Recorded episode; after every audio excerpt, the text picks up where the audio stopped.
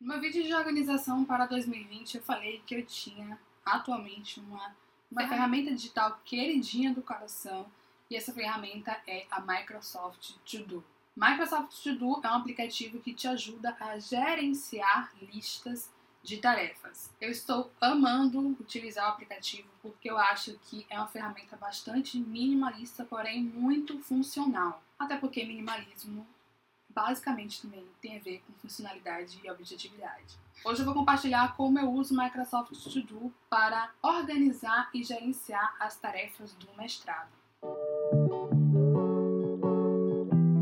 Quem já viu o vídeo sobre o Evernote para estudos vai perceber a similaridade na organização. O Microsoft To Do permite criar grupos e listas. Eu categorizo os grupos por áreas da vida e, assim como no Evernote, eu tenho no Microsoft To Do os grupos de mestrado e dissertação. Em mestrado, eu tenho as listas para cada disciplina, artigos, tirocínio docente, grupo de estudos e tarefas gerais. O que eu coloco nessas listas? Basicamente tudo que vocês puderem imaginar que esteja relacionado a essas categorias. A ferramenta permite ainda a criação de subtarefas, lembretes datas de conclusão e também adicionar algum tipo de arquivo e fazer anotações. Em dissertação, eu tenho atualmente apenas a lista de próximas leituras e de tarefas. Além da possibilidade de criar grupos e listas, o Microsoft To Do permite que a gente separe as tarefas por meu dia, importante, planejado e tarefas.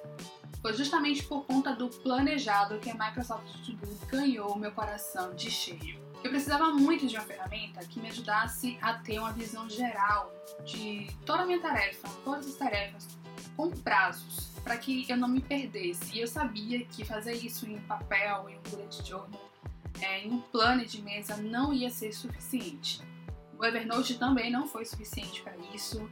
Eu testei o Trello, mas no final das contas acabei achando o Trello com muita informação e a Microsoft To Do realmente me atendeu. E eu comentei no vídeo de organização 2020 que ele tinha o Bullet Journal é, para fazer também tarefas diárias, só que às vezes eu não fazia lá porque agora eu faço também nessa ferramenta, que é muito simples fazer lista de tarefas diárias usando esse aplicativo.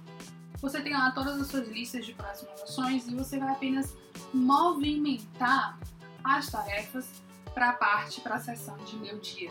Microsoft Judo me ganhou justamente por isso, por ser minimalista e ser bastante objetiva e funcional. E aí, gostou de conhecer um pouco da Microsoft Judo? Já conhecia a ferramenta? Ficou curioso ou curiosa para testar?